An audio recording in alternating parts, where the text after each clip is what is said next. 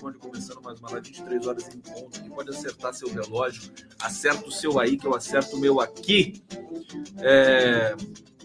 Ao vivo aqui, pela TVT de São Paulo. Alô, Tarcísio, alô, Jordão.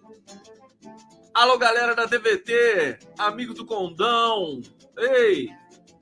Salve, salve, TV 247, jornalistas livres, TV GGN do meu querido Nassif. Vamos nessa. Vamos porque começou, começaram debates é, e a gente tem informações fresquinhas para vocês aí, informações novas que está rolando nos debates, né? Essa coisinha da esquerda do Rio de Janeiro é, é dose, né? Rio de Janeiro não é fácil não, hein? Para esquerda, para o PT. Que coisa, né? O PT PT tinha que fincar raízes no Rio de Janeiro. Vou sugerir para o Lula. Ô Lula, vamos depois fazer alguma coisa. Tem que tem, você tem que chamar o Omarzinho, o Omar do Bar do Omar. Alô, Omar! Omar trabalha, hein? Fazer, sabe, para né, a Benedita da Silva, sim, são raízes fantásticas, fortes, poderosas. Mas tem uma coisa, tem uma coisa no Rio que assim é diferente, né? Eu não sei o que, que é. Bom, vamos tentar descobrir hoje aqui. Você que é do Rio de Janeiro, por favor, que conhece os segredos do Rio de Janeiro, né? O Rio foi Brizola, né? Ah, a vida inteira. Voltou do exílio, voltou para o Rio, aquela coisa. É, e, tá, e, alguns dizem que por isso o PT não ficou fora do Rio de Janeiro. Acho que não, acho que são perfis diferentes, né? De, de, de né? inclinações, enfim, perfis da população. O que, que precisa, né? Para a gente fazer o Rio ficar mais petista, mais humanizado, né? Mais humanizado, porque a esquerda do Rio é diferente da esquerda paulista. Bom, é, deixa eu ver, nós vamos falar hoje. Olha, gente, tem uma notícia urgente aqui. Eu não sei se vocês viram, ouviram, ou leram, né? Ou sentiram, ou receberam por telepatia. Mas a casa, o resort, porque o Donald Trump não mora em casa, né? Ele mora em resort. O resort do Donald Trump está neste momento é, numa operação do FBI. Fantástico. Eu estou chocado aqui. Deixa eu ver, porque isso é uma boa notícia na medida em que é, a gente pode esperar isso para o Bolsonaro, né? Em breve, né? Tomara que os brasileiros imitem os estadunidenses, né? O pessoal gosta de imitar. Olha aqui, FBI. Vou começar com essa notícia? Vamos começar com essa notícia aqui na live do Conde. Vamos, gente. Vem comigo. Olha, eu achei engraçado. O jornalismo, o jornalismo é muito sério, né? Tem aquela coisa, as pessoas têm que parecer sérias, assim, tal, né? Boa noite, eu gostaria de começar perguntando para o senhor, né? E eu acho que não, sabe? E aí, mas, mas a, gente, a gente tenta fazer, assim, um pouco o gênero, né? É por isso que eu gosto do Jô Soares. O Jô Soares não tinha nada disso, né? E, e, e por isso que as entrevistas dele eram tão boas, né? E modéstia à parte, eu acho que as minhas entrevistas também são boas nesse sentido. Quer dizer, o, o entrevistado se sente à vontade, acaba falando que não deve. Isso é fantástico. Porque o jornalista, esse jornalista do gênero, né, profissional, sabe, no profissional no, no sentido conservador da palavra, né? Ele, ele, ele é chato, né? Ele vai. Você já viu a Miriam Leitão entrevistando? E vai e se finge de inteligente e faz aquela pergunta assim, tal, porque conforme Habermas, não sei o quê, aquela coisa meio Leandro Carnal, né, da vida. Aí, cara, o cara não fala nada, meu. Entrevistado, você não arranca nada do entrevistado.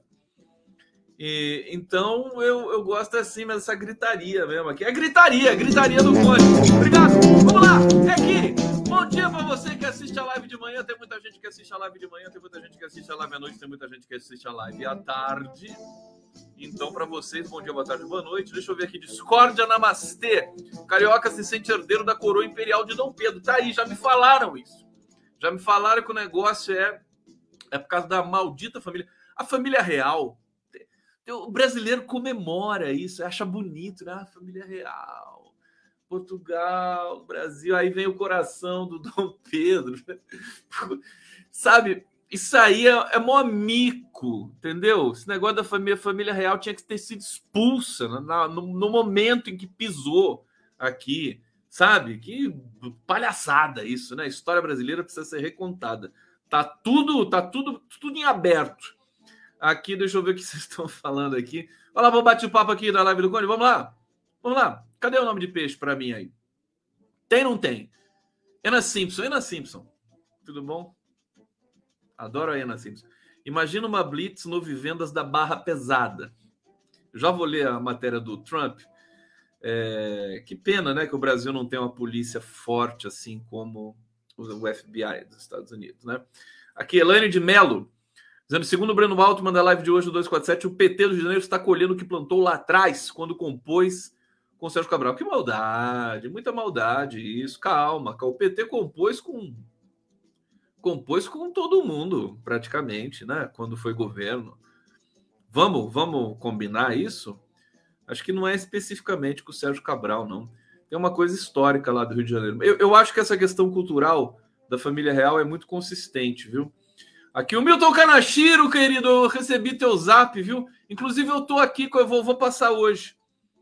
O Milton me mandou um, um, um vídeo do, do Jô Soares, contando uma história belíssima. Ah, Milton Canachiro, pensei que estava em chamas. E, bem, de certa forma, assim. Quem em chamas? Quem? Milton. O Trump? É disso que está falando? Levi Alves de Lima. Simone Tebet está fazendo o comercial dela no Roda Viva. Ai, mas que coisa. Simone Tebet, tadinha, né? Simone Tebet. Ai, ai, eu acho barato tudo isso, viu? É muito, eu quero ver. Olha, a gente já, a gente já, já entendeu o que, o que mais me chamou a atenção ao Trump. O Kanashiro está dizendo aqui que é o Trump. O que mais me chamou a atenção no início dos debates é a covardia, né? Do, do ACM Neto, né? A covardia do ACM Neto é uma covardia pequena, né?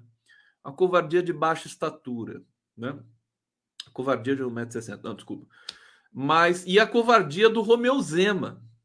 O Romeu Zema. Você sabe, você sabe que a.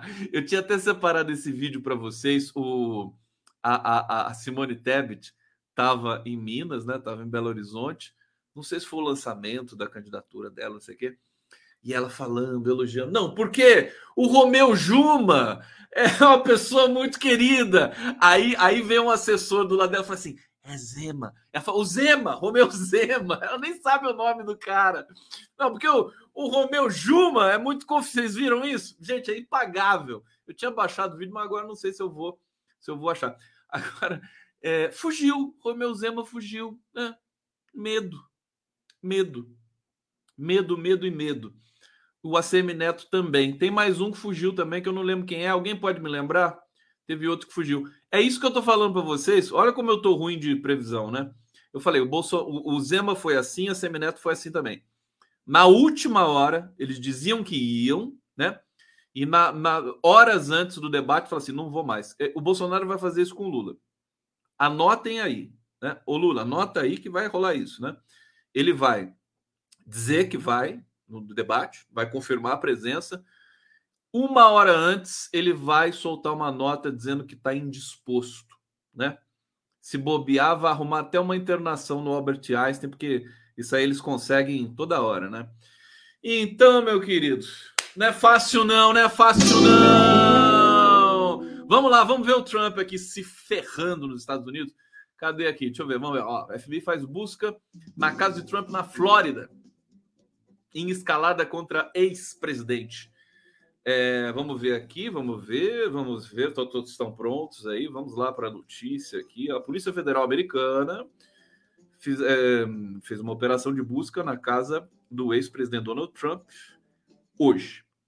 a casa no resort Mar-a-Lago, em Palm Beach, no sul do país, está atualmente sitiada, invadida e ocupada por um grande, grande grupo de agentes do FBI, FBI, disse Trump em comunicado em que afirmou também que seu cofre foi arrombado. Olha o nível! O nível! Gente, pegaram o Trump. Depois de trabalhar e cooperar com as agências governamentais relevantes, essa invasão não anunciada em minha casa não era necessária ou apropriada. Ainda não há detalhes oficiais sobre os motivos da operação e nem o FBI nem o Departamento de Justiça comentaram as acusações do republicano. Do republicano. Como assim? A matéria da Folha de São Paulo, a brincadeira. Parece que o cara é um republicano, né? No, no sentido, na acepção da palavra, né? O cara que respeita. Tudo é do Partido Republicano. Fontes ligadas à inteligência americana afirmam que a imprensa local que, que a busca focou o material que o ex-presidente levou da Casa Branca à residência da Flórida, como caixas com documentos secretos. De acordo com a CNN, Trump não estava na casa no momento da operação. Enfim, gente, eu vou ficar por aqui porque, enfim, é só, é só uma constatação de que o cerco se fecha.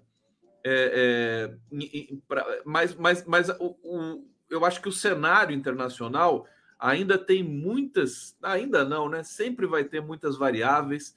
Nós temos as tensões que acabamos de, de ver: China, Estados Unidos, Taiwan, Ucrânia, Rússia, Europa. Tá todo mundo meio assim, sem saber para onde vai, o que, o que fazer, como fazer. É a maior crise técnica e moral de chefes de Estado da história da humanidade, né? Todos são profunda e furiosamente fracos, né? Profundo e furiosamente fracos. E, enfim, e a humanidade vai sofrendo com isso, vai sofrendo muito com isso. É, eu acho que pelo menos, né? Pelo menos, eu estou destacando hoje aqui com vocês a volta dos debates na TV, porque isso foi uma coisa que da qual nós fomos privados em 2018. Não, não teve debate, né? Porque o Bolsonaro não foi e as TVs se recusaram a fazer. Vocês se lembram disso? É bom cobrar, viu? É bom cobrar agora, porque a Globo, a Band, o SBT, né? Esse, esse cartel aí, né? Esse cartel aí, que é muito próximo ao Freixo, o Molon, o Caetano Veloso.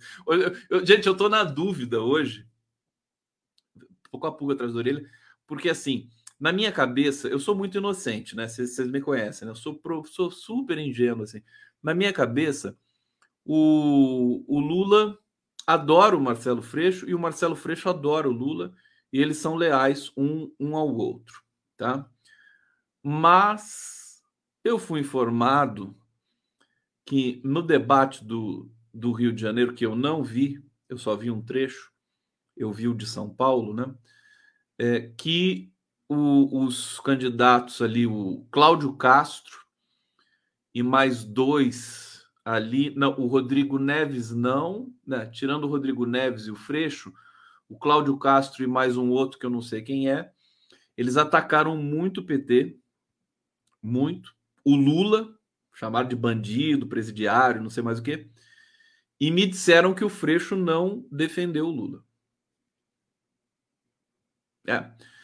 é eu, eu, como eu não vi, eu estou simplesmente relatando. Se alguém puder me confirmar aqui, vocês que assistiram o debate no Rio de Janeiro, né? Eu, eu, eu, eu acho verossímil, porque o Freixo deve estar preocupado com a campanha dele, etc. e tal. É, acho que o desgaste da, da candidatura do Molon é tão gigante que continua perturbando, né? É, é, demais, né? Atrapalhando a campanha de maneira geral no Rio de Janeiro para todo mundo, para o Freixo, para o Molon, para o Lula, para o Siciliano, para todo mundo. É, então, assim, eu, eu, é que eu sou um cara que, eu falo inocente porque eu, eu, acredito no amor, né? Acredito que as pessoas possam se gostar mesmo. O Lula é muito assim também, né? Então, eu não sei o que rola de verdade né? Com, com essa, essa turma que é mais sofisticada do Rio, que a gente tem parcerias aqui, o 247, o, o, o Prerrogativas, né? Com a 342 Arts e tal, A gente gosta de pensar que estamos todos do lado da democracia. Mas quando a gente vê uma, algum tipo de sabotagem, né, algum tipo de demarcação de território, olha, a gente corre o risco, viu? Desculpa eu falar isso para vocês, né? Sobretudo para a esquerda sofisticada do Rio de Janeiro, é, a gente corre o risco de perder essas eleições. Olha, estou dizendo isso assim. Vocês sabem que eu, que eu, né, eu, eu quero não acreditar nisso, mas a gente está vendo hoje, hoje entra, né? Daqui a pouco, né? Daqui a 50 minutos vai entrar o pagamento do auxílio Brasil de 600 reais. O Bolsonaro está se recuperando entre os mais pobres. O Lula, é, o Lula só não caiu nas pesquisas porque ele é um gênio e porque ele trabalha demais, né? Porque um cara, um bandido, né? Bolsonaro, para mim, é, é, é, o pior tipo de bandido de, de crime organizado que se possa ver na face da Terra. Um cara desse, de posse é, do, de um governo, da máquina, ele está fazendo a campanha mais suja da história e do, do, mais suja no sentido de comprar votos do país inteiro, tá certo? E tá todo mundo assistindo, né? Tá todo mundo meio que eu tô, eu comecei a ficar preocupado, tá certo? É, a gente se encanta com a genialidade do Lula, com a força dele, mas o brasileiro gosta de, de viver emoções perigosas, emoções perigosas. Algumas pesquisas já dão, claro que elas são pesquisas é, do ponto de vista metodológico frágeis, porque são por telefone e tudo mais, mas algumas dão até empate técnico entre Lula e Bolsonaro. Vamos aguardar, estamos aguardando todos as próximas Datafolha, a próxima IPEC, né? para a gente poder ter um panorama um pouco melhor né, de tudo que está acontecendo. Mas eu estou dando um recado diretamente, sabe por quê, gente? Eu estou dando um recado para as pessoas que ainda estão em dúvida, né? para as pessoas que é, acabam é, é, é, dividindo em vez de somar. Por exemplo, no Rio de Janeiro, o que, o que a esquerda acabou construindo ali, ou, ou destruindo, ou desconstruindo, vai favorecer o Cláudio Castro. Tá certo? É, e aí é só você pegar esse, esse cenário, transportar para o cenário nacional, você pode ter também isso prejudicando muito a campanha de Luiz Inácio Lula da Silva e da chapa democrática, né?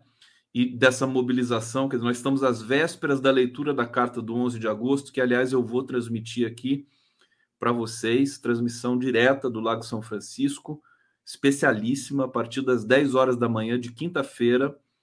É, vamos, vamos transmitir toda, toda a movimentação, vamos ter flashes ao vivo, vamos ter a cerimônia toda ao vivo aqui para vocês, vai ser muito especial. Aliás, é, a TVT vai transmitir, né? 247 vai transmitir, prerrogativas, né? Todos num pool, como a gente costuma fazer.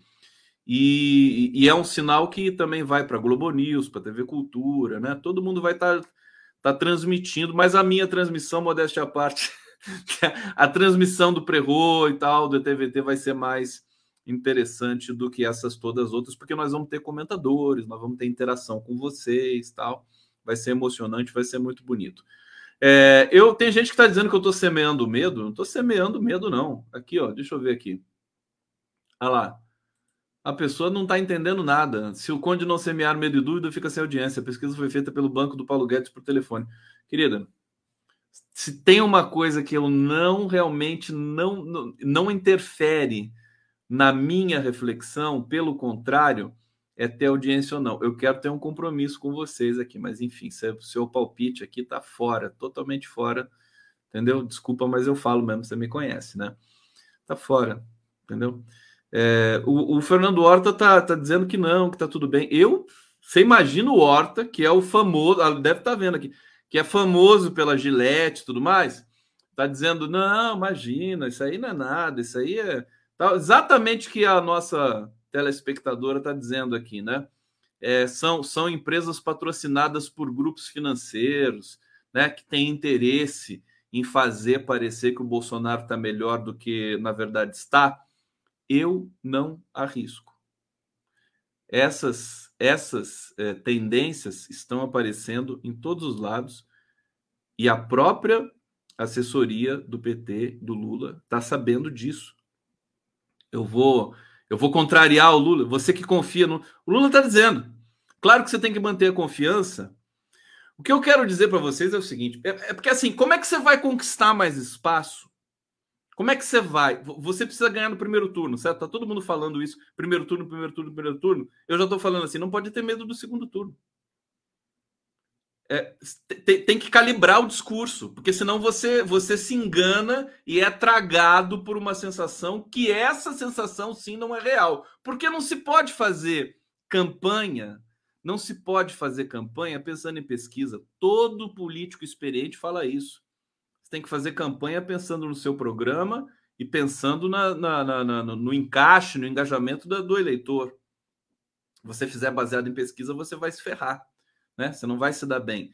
Então, o meu, o meu recado aqui é o seguinte: será que nós já aprendemos a lição? Ou será que falta um pouco ainda? Será que, será que o país já, já aprendeu a lição do que foi brincar com a democracia? Porque pode ser que a gente não tenha aprendido ainda. Quando eu vejo a, a postura de um Alessandro Molon, quando eu vejo a postura enfim, de alguns, alguns setores, né, da, da, da, da dita esquerda progressista, né, dos do setores progressistas brasileiros, eu me pergunto, será que nós já aprendemos? Porque se nós não aprendemos, a história vai, vai precisar ensinar um pouco mais. Não se trata aqui de fazer aquele cálculo muito, muito rasteiro, que é assim, ah, vou prever o que vai acontecer e prever. Não é evidência, que é análise.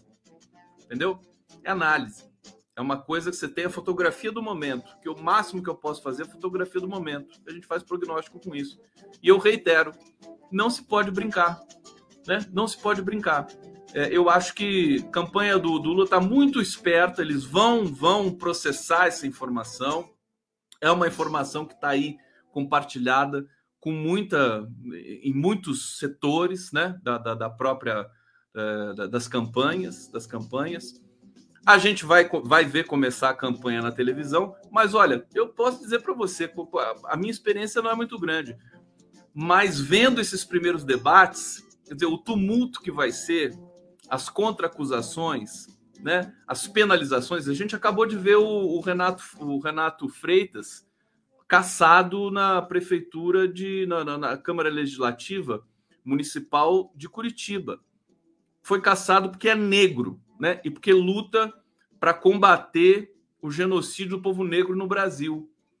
Foi caçado covardemente. Não tem uma nota do, do Renato Freitas na imprensa tradicional brasileira. Não tem uma nota dos artistas, né? em solidariedade ao Renato Freitas. Os artistas, os que, indígenas, para lá, para cá. É, é, isso, né? É, é, é, é aquela coisa. É, estejamos cientes que somos da espécie humana que comete erros e que passa por cima do outro, às vezes, não importando se é de direita ou se é de esquerda. Mas vamos lá, porque eu sei que vocês estão querendo é, é, enfim, alguma perspectiva. E eu só deixo essa pergunta no ar. Será que aprendemos?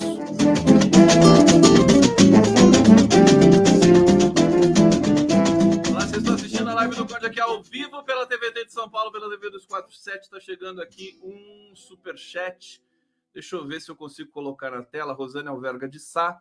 O Conde, você acredita em pesquisa por telefone? Acabei de assistir o Eric Nepomuceno dizendo que não acredita e eu também jamais falaria meu voto pelo celular. E você? Gente, tá, essa, essa pergunta, isso também é, é, é falso para mim, tá? Essa coisa, acredito ou não acredito? É, você, re, você reduz tudo a um, a um sabe? É, não se trata disso. Olha, a gente tem que ter humildade, gente, para entender os dados que vão aparecendo. A gente sabe que tem interesse, a gente sabe que a pesquisa por telefone é frágil, mas o que a gente, o que, o que eu anoto são as tendências, né? Eu não, não é que não é acreditar ou não acreditar. Essa pergunta para mim, se você perguntar também se eu acredito em Deus, tem gente que pergunta às vezes assim, de que religião você é, Conde, né? Que às vezes eu falo aqui e tal de, de algumas coisas relativas a evangélicos, mas de que religião você é, Conde? Aí eu fiquei pensando assim, como é que eu vou responder isso, né? Porque para eu, eu me acho tão fora do padrão nesse sentido, né? totalmente fora. Eu não, eu, não, eu não diria que sou católico, que sou que sou protestante, que sou agnóstico, que sou ateu, nada disso, porque até o ateísmo para mim é uma espécie de fanatismo também, né? O cara é ateu, ele sabe, é, é também um, um, um, um é, alguém, é, enfim, fanático, né? E o agnóstico tampouco também me convence. Essa coisa de não saber o que é, o que não é. Eu não vou entrar nessa discussão filosófica agora, mas eu confesso que eu estou pensando nisso. Que as pessoas, a gente precisa dar respostas às vezes para algumas pessoas, né? É, deixa eu ver o que eu estava falando mesmo.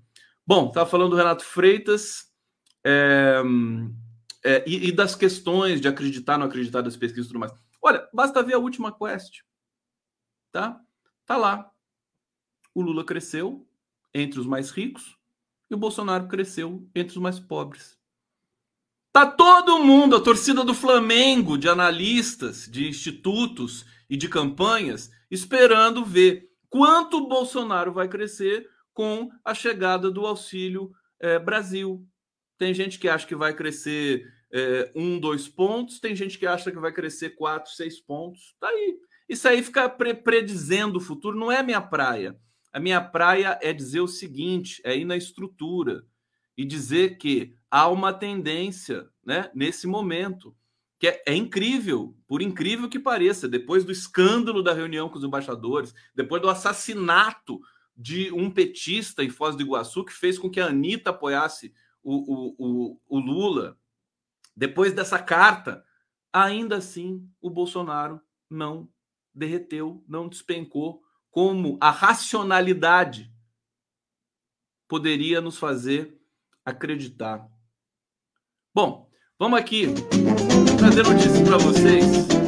É... Falar das Forças Armadas rapidamente.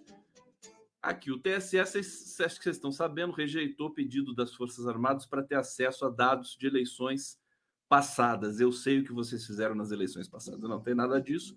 É, o TSE rejeitou, né? É, é, como se o TSE tivesse dado um cala-boca nas Forças Armadas. Enfim, eles continuam lá, né? Os riscos continuam também fora do âmbito da, da, da eleição, porque existe essa, esse grupo, né? De, de oficiais, de, de, de militares que são apaniguados aí do, do governo Bolsonaro, que vai continuar insistindo e pressionando o TSE. Bom, TSE está dando respostas. Uma das respostas hoje foi excluir, expulsar né, o militar do grupo de fiscalização das eleições, porque ele divulgou fake news, né? Ricardo Santana, Coronel Ricardo Santana, foi desligado desse grupo, é, um grupo de estudo que tem ali junto ao TSE, para é, verificar os códigos-fonte, verificar o andamento, a preparação das eleições. Aqui, é, o presidente do, do TSE, o Faquin, escreveu o seguinte: né, conforme a apuração da imprensa, mensagens compartilhadas pelo coronel foram rotuladas como falsas e se prestaram a fazer militância contra as mesmas urnas eletrônicas que, da qualidade de técnico, este solicitou credenciamento junto ao TSE para fiscalizar. Bom, esse cara foi desligado, ele parece que vai ser punido também pelo, na, dentro do próprio exército, é, que já supostamente já iria desligá-lo do TSE. Agora vamos ver o que, que vai ser colocado no lugar, né?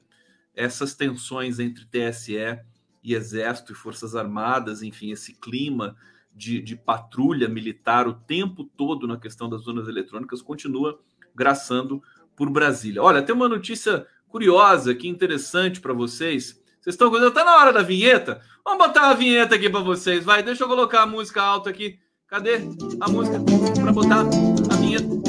As pessoas estão falando aqui no bate-papo. Calma, vai dar tudo certo. Vai, vai tá tudo bem, né? Todo mundo feliz, não vai ter problema nenhum. Claro, eu acho que não vai ter, né? Senão aqueles que nós já estamos acostumados a experimentar. Eurico de Arruda Neto, o Bozo não está derrotado. A esquerda de sapatênis é Odara e prefere não ver as coisas como o Bozo crescendo entre pobres. Evangelho, eu estou avisando quase que sozinho aqui, viu? Eu acho graça, falar a verdade para vocês, quando eu vejo aí nas mídias é, ditas independentes e tudo mais, sempre assim, né? Lula. É, eu, eu vinha dizendo, Lula está na frente, confirma a liderança, mas a gente precisa ter um pouco de humildade, gente. Nossa, não, não pode não pode achar que tá que tá ganho não esse negócio. Deixa eu ver aqui, eu ia botar uma vinheta para vocês e eu não vou. Então, tá aqui a vinheta de transição para os TEDs. Deixa eu colocar aqui o blues vocês.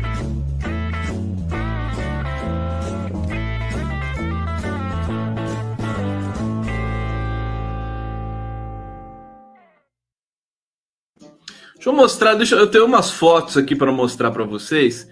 Tem trechos do debate também. Primeiro, primeiro é o seguinte, né? Olha, olha como nós estamos. Aqui a, a arte do Carval e minha.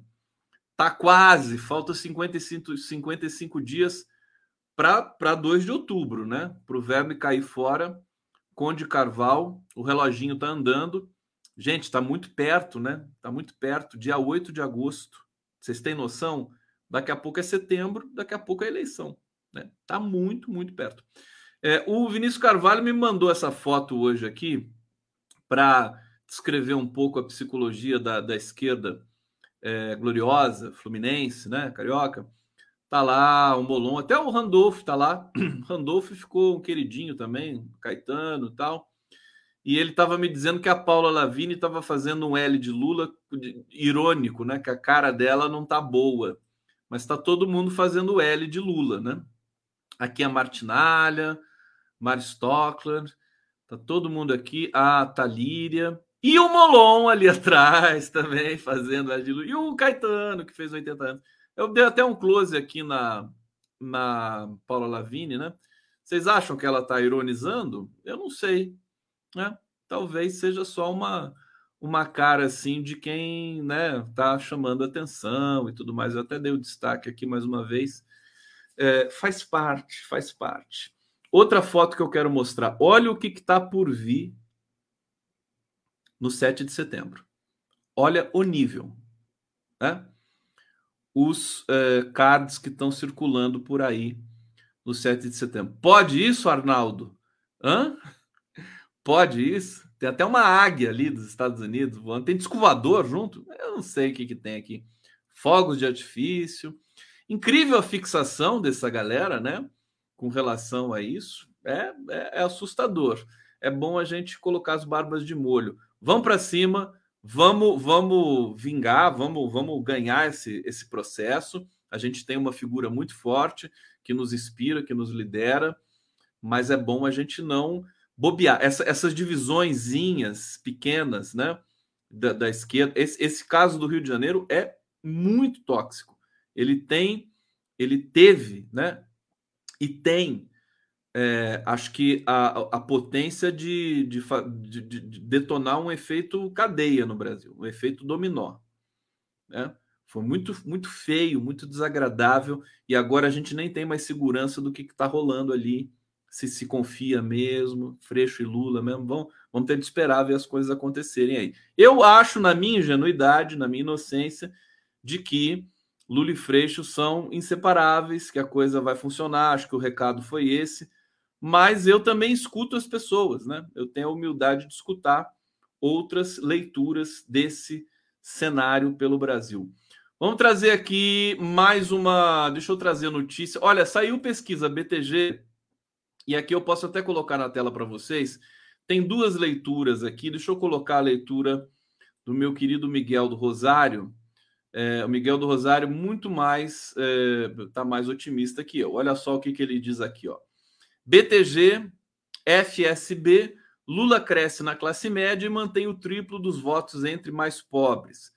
Tarará, oitava rodada, pesquisa paga pelo Banco BTG Pactual, é, realizada pelo Instituto FSB, trouxe mais notícias para Lula, porém piores ainda para o terceiro lugar da disputa, Ciro Gomes. É o Ciro Gomes, enfim, esse aí tá sem condições.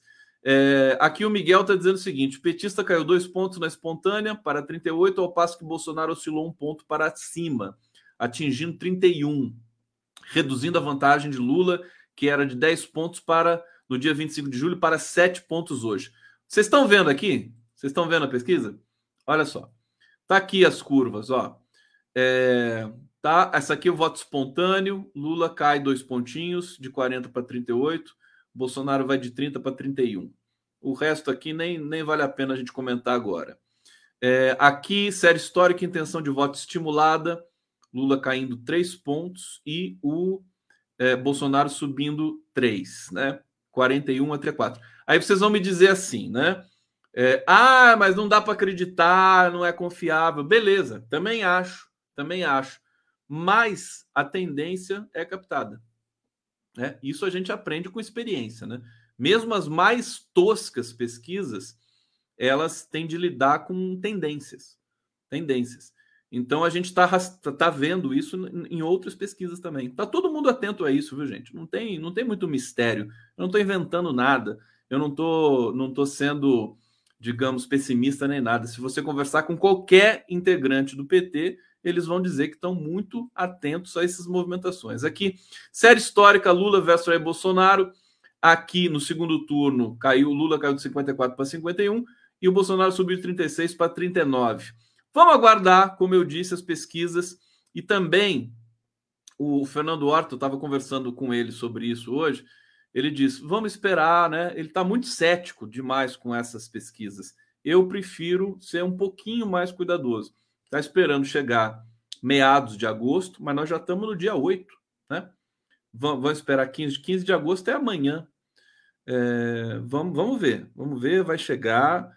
É, a gente tem informações de que a campanha do Bolsonaro tá, é, eles estão irritadiços, nervosos, né? Não conseguiram tirar diferença, eles queriam ter, ter tirado diferença, tudo mais. Agora, eu diria o seguinte também. Eu diria o seguinte: menos ansiedade. Na pior das hipóteses, teremos segundo turno. O segundo turno não pode ser nosso inimigo, não é verdade? O segundo turno não pode ser nosso inimigo.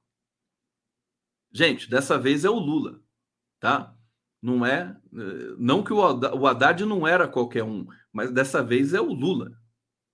Então não dá para ter medo do segundo turno, que eu venho dizendo já há algum tempo. Vamos ver se vai se confirmar essa, essa minha leitura desse momento aqui. Deixa eu subir a música aqui para vocês.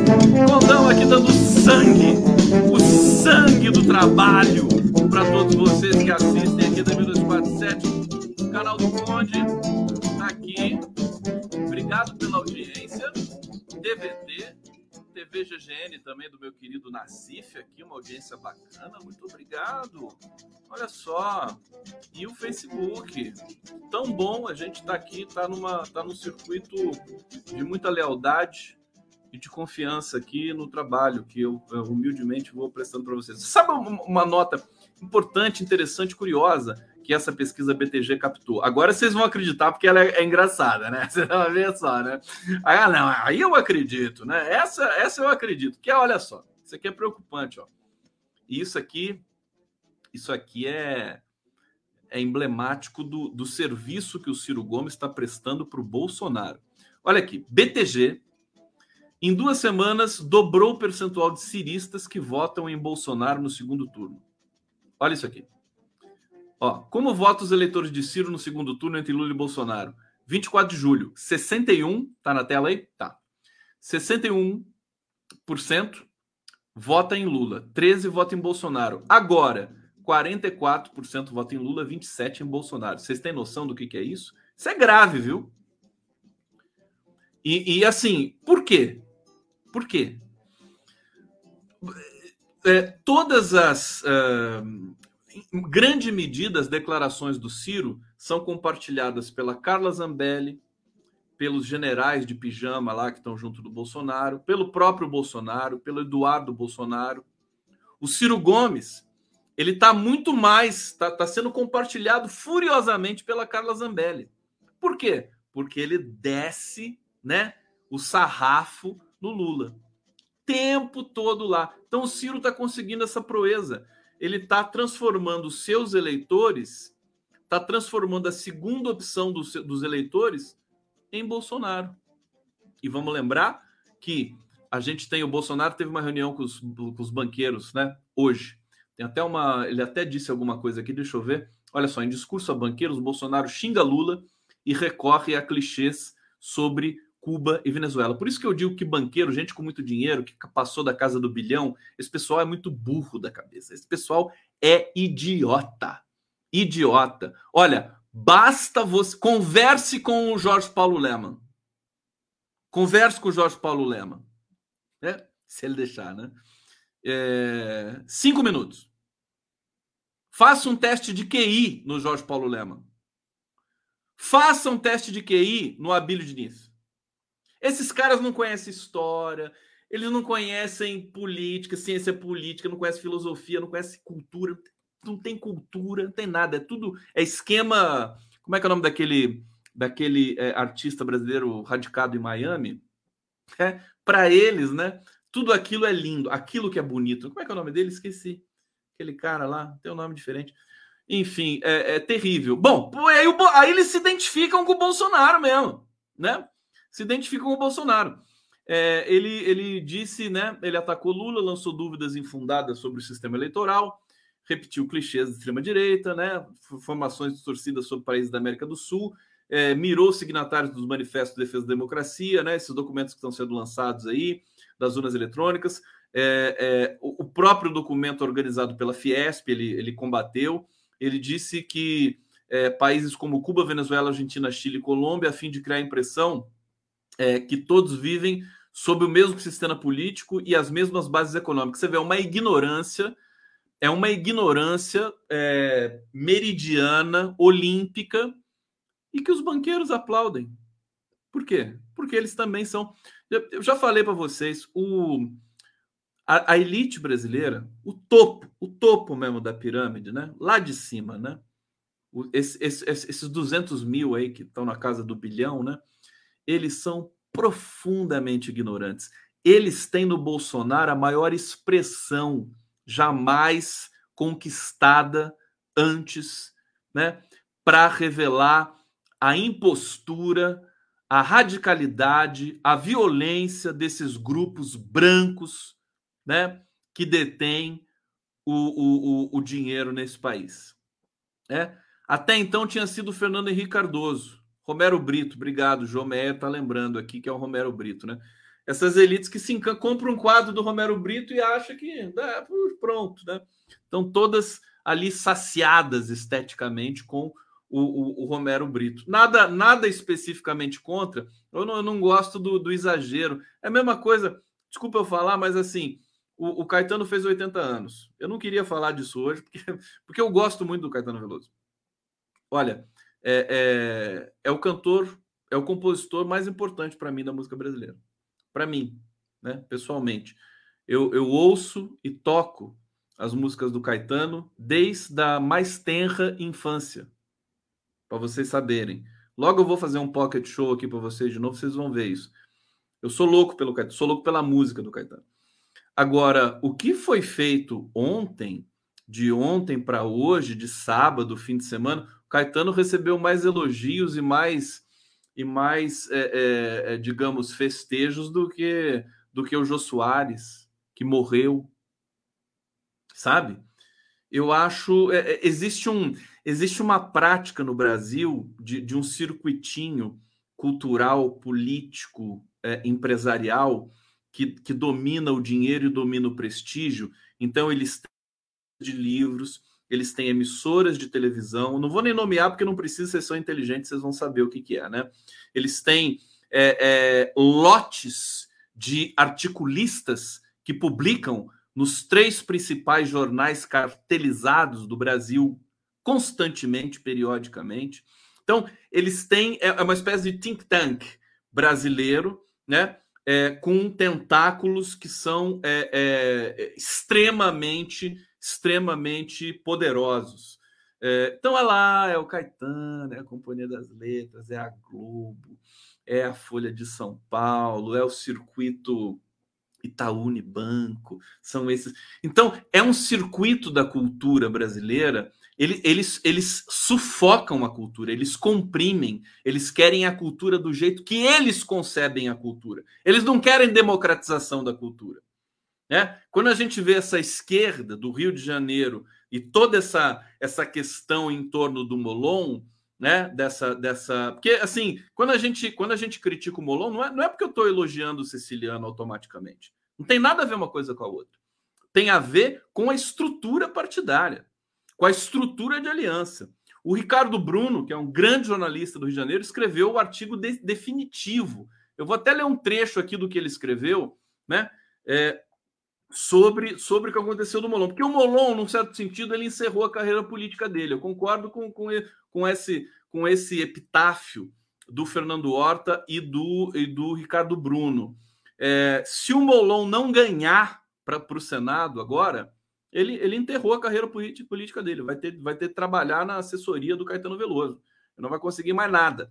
Olha só, ele diz o seguinte: Molon tem história no parlamento brasileiro construiu trajetória ilibada na defesa de causas progressistas, ainda que tenha cedido à tentação moralista de apoiar Sérgio Moro e Marcelo Bretas nos desvios e arbitros da Operação Lava Jato.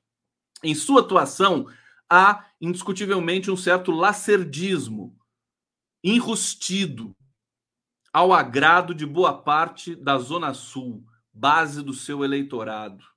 Egresso da militância católica, ostenta a imagem de Carola Pudico, sublinhada pelo cabelo em corte que remete às tonsuras clericais. Esse Ricardo Bruno, o Ricardo Bruno, eu falei para o Ricardo Bruno, você me matou com esse com esse texto aí, sensacional texto do, do Ricardo Bruno. Então, você vê como é que são as coisas, né? É, é, a gente está é, diante desses desses espasmos, né? É, é, é, parece que parece que a esquerda não se contenta, morre de inveja dos seus pares, né? Fica aquela coisa, não é meu, é meu, é meu. Eles ficam se batendo e o PT que veio para democratizar a cultura desse país, né? Que cujo cujo Ministério da Cultura do Gilberto Gil foi o mais democratizador do país. É, fantástico o trabalho que o Gil fez é, no Ministério da Cultura junto com o Juca Ferreira, que, enfim, estava ali também o tempo todo, inclusive meu amigo Adair Rocha também participou, foi chefe de gabinete do Gil, se não me engano. É, agora, é, veja, são desafios, vamos ter, de, vamos ter de continuar fazendo isso, né? Vamos ter de continuar fazendo essa luta. Quem sabe agora a gente tem aprendido alguma coisa a mais para é, não deixar com que esse ímpeto, né? Rolo compressor, que você quer passar por cima dos outros. Eu estava dizendo para vocês, no, criticar o, o, fato de o Molon fazer uma candidatura independente ao Senado não é endossar o que o siciliano represente, né? É simplesmente falar de é, é, questões. Eu nem sei se eles fizeram acordo, viu? Porque assim, essa coisa de você fazer uma aliança e um ser governador, o outro ser outro partido entrar com o Senado, isso é praxe. Eu acho que isso não precisa nem ser dito. Não sei se foi dito, o Molon nega que tenha sido dito. O, segundo o Molon, o Carlos Siqueira é, é, também nega que tenha sido dito isso. Aí tem que ouvir o Lula, né? Tem que ouvir a Glaze. E, a, a Glaze, o PT, dizem que foi acordado isso. Agora, se não foi acordado, é, é, assim, oralmente, é uma questão tácita. Ninguém faz acordo assim. Você entra com os votos, eu entro com os candidatos. Não existe isso. Né? Então, se não, o siciliano seria candidato a governador do Rio de Janeiro. Candidato natural, presidente da Assembleia, né? com larga penetração na, na, nas zonas mais é, populares, né? pobres do Rio de Janeiro, ao contrário do Freixo Enfim, vamos lá. Vocês estão falando, né? fala comigo aqui. O né? que, vocês estão pensando? O que, que vocês estão achando aí de tudo isso, hein? Vamos ver o que vocês estão falando aqui. Vamos ver, vamos ver, bate-papo. O que está acontecendo aqui? Ah lá, o Thiago Araújo está dando uma dura aqui. Para de se preocupar com o Rio. Pense nas células neonazis que não param de se proliferar aí em São Paulo. É verdade. Verdade. Então vamos, vamos parar de falar do Rio de Janeiro. Pronto, não vou falar mais do Rio. Acabou. Acabou, acabou, acabou. Solta a emoção, Condão. Vinheta, música, tema. o, o, o, o, o, Molon, não tô falando do Rio, hein? Tô falando só do, do. Agora eu vou falar de fundação, né? Ele tá na Fundação Jorge Paulo Lema, né? O Molon, junto com a Tabata Amaral, né?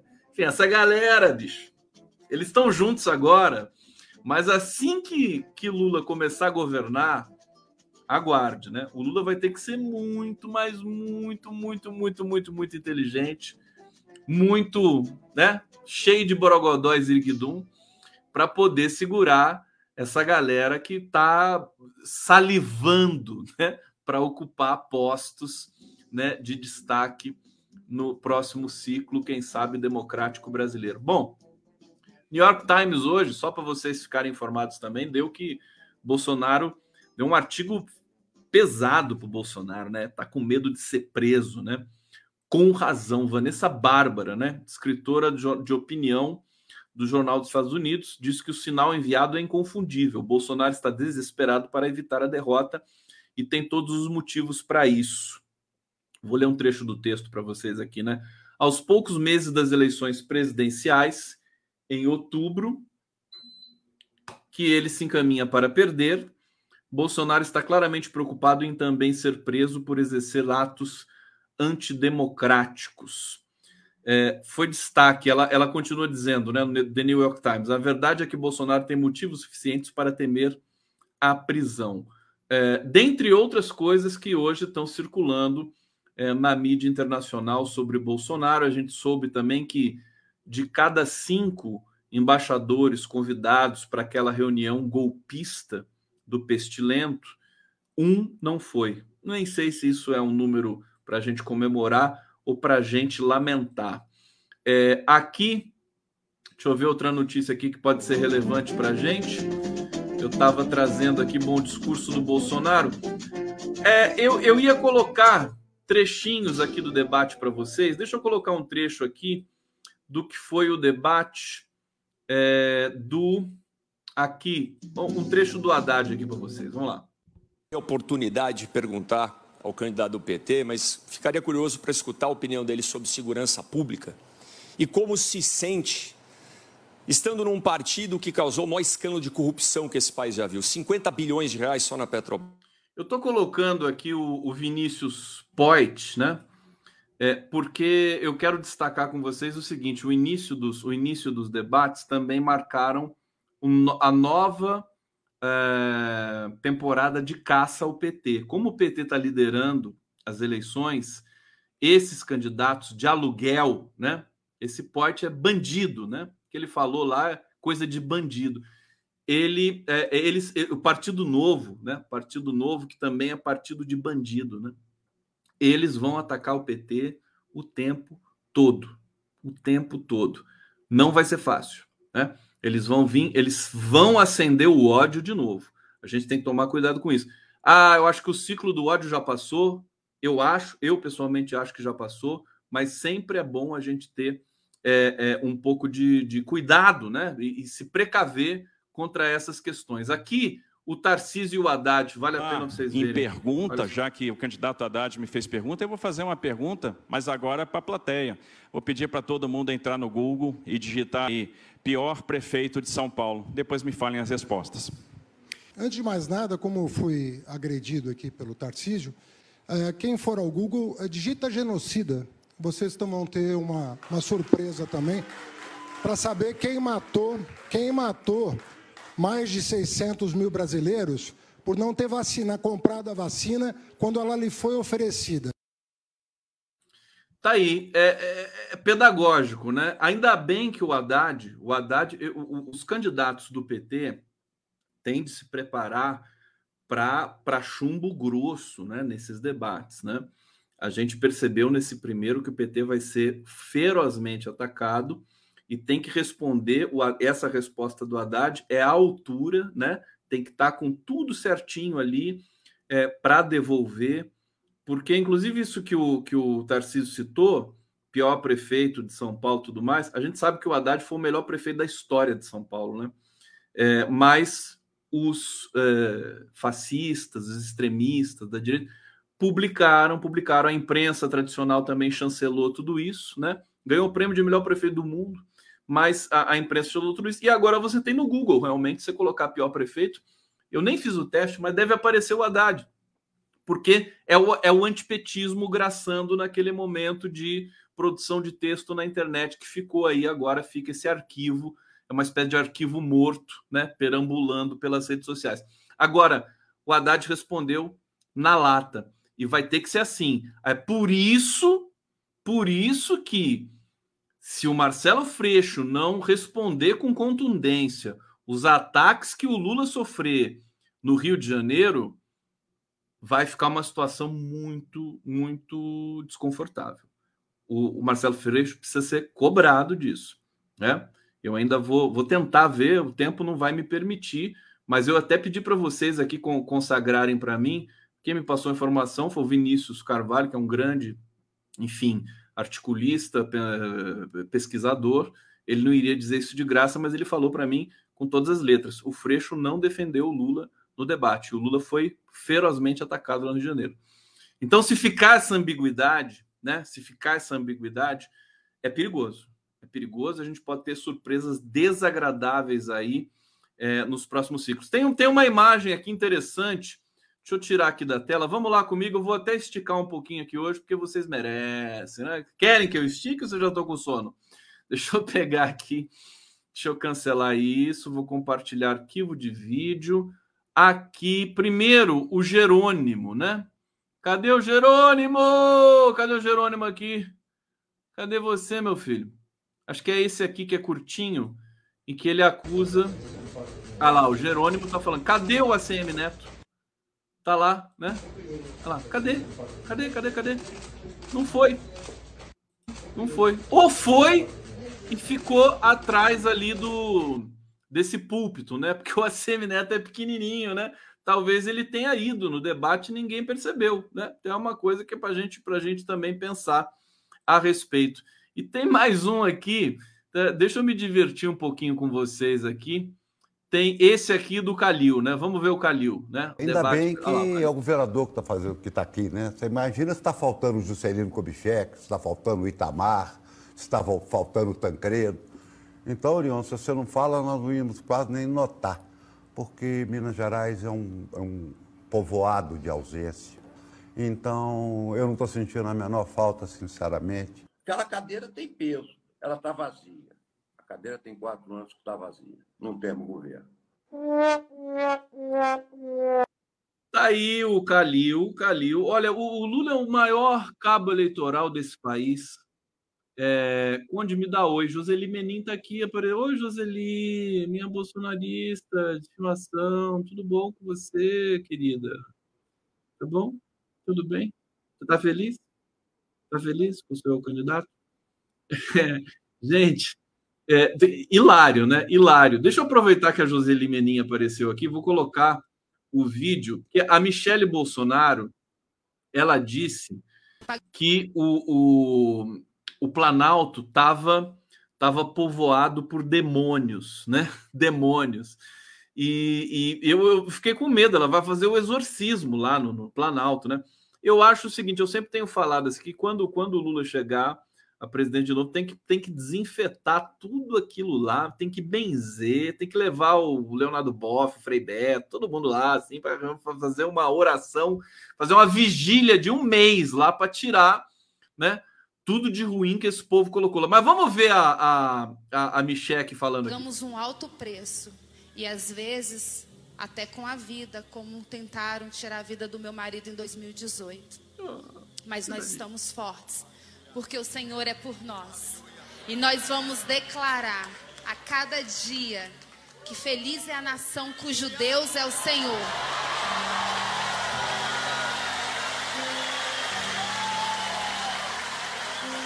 Olha o que está por vir, gente.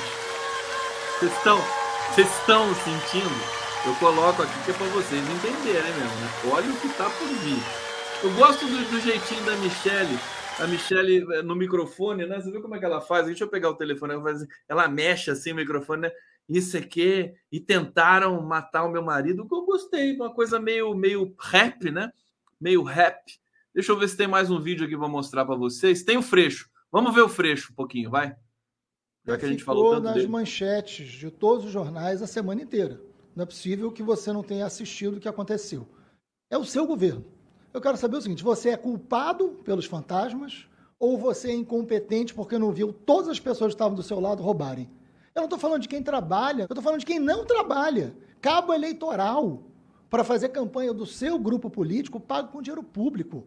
Dos 226 milhões sacados no caixa sem contra-cheque no seu governo, 57 milhões foram desviados da educação. 57 milhões desviados da educação. Uma educação que tem 16 mil salas de aula com algum déficit de professor.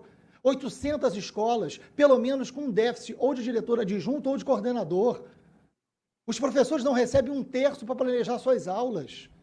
Carência de mais de 8 mil professores. Esse dinheiro pagaria mais de 8 mil professores e quase 3 mil médicos. Você é culpado ou você é incompetente? Ah, culpado ou incompetente? Gostei. Eu não, gost, não gostei do óculos do Freixo, viu? Olha aqui, ó. Tá vendo? O que, que vocês acharam do óculos do Freixo? Se eu fosse marqueteiro dele, eu tira esse óculos, tira esse óculos. Eu não, não gostei, não, viu? Envelheceu tal. Não, fica. O Freixo é jovem, pô. Não pode. Não pode ficar assim. E aí, por fim, por fim, por fim, Deixa eu ver que é. Ah, esse aqui é demais, ó. Isso aqui vocês precisam ver para terminar, para a gente terminar feliz. Vamos lá terminar feliz a live. Bora! Bora! Bora!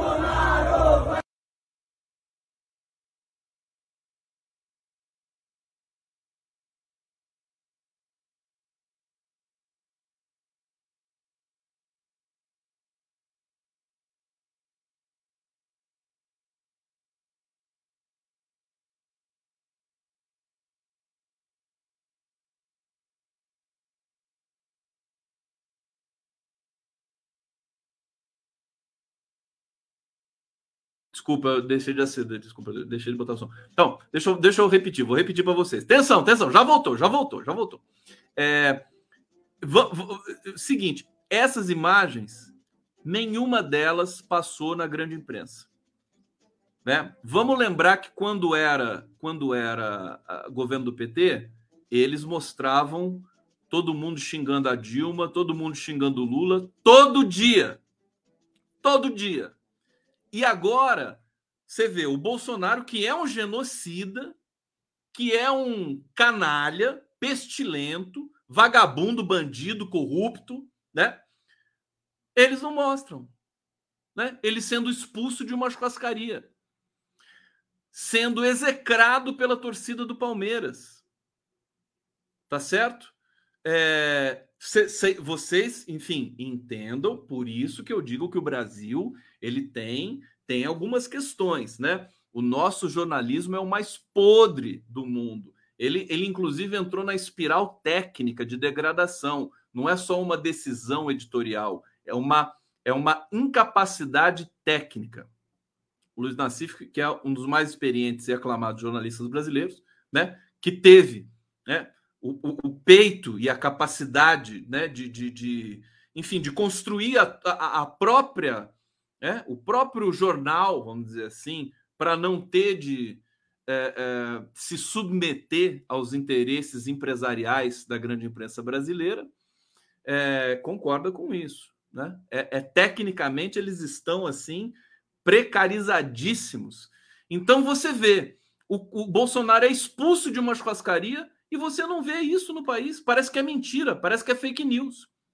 E é real, né? Circulou pelo Twitter, pelo, pelo Facebook, por todas essas redes aí. Então, é, é o que nos espera. Nós temos de ter é, muita combatividade para enfrentar essas elites que dizem que não, que estão assinando cartas né, pela democracia, mas no fundo estão ali com o Bolsonaro ainda. Eles não gostam, e eles não gostam do Lula, não é porque eles ganham menos com Lula. Não é porque, porque com o Lula todo mundo ganha nesse país. Os empresários, os donos das mídias, eles não querem o PT no governo de novo.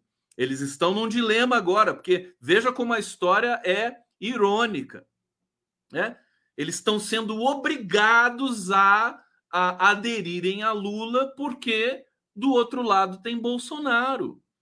Tá certo? Mas é, é uma adesão absolutamente fugaz, né? Vai ser adesão assim para esse momento e depois eles vão para cima do Lula. E é, e é, perigoso até a gente ter um processo de, de, de, de afastamento. Né? Não, não, é brincadeira. O Brasil não é para amadores nesse sentido, como diria o Tom Jobim e como eu sempre reforço aqui com vocês.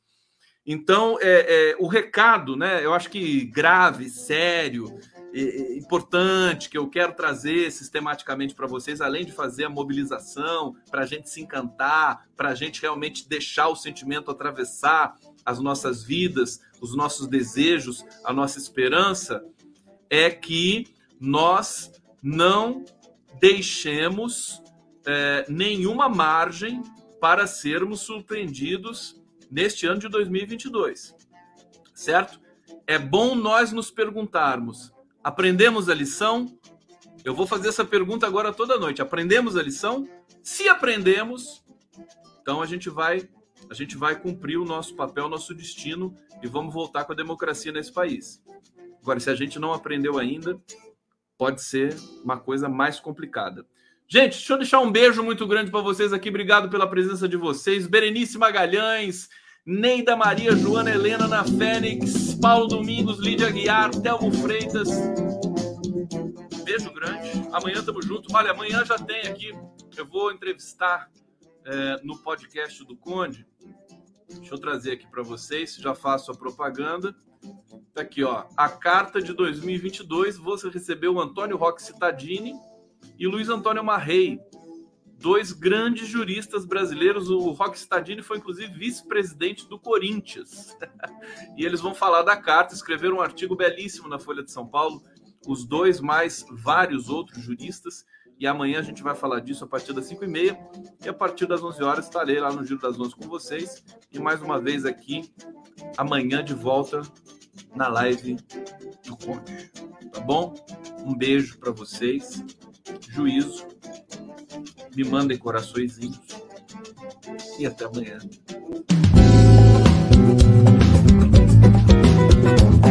Thank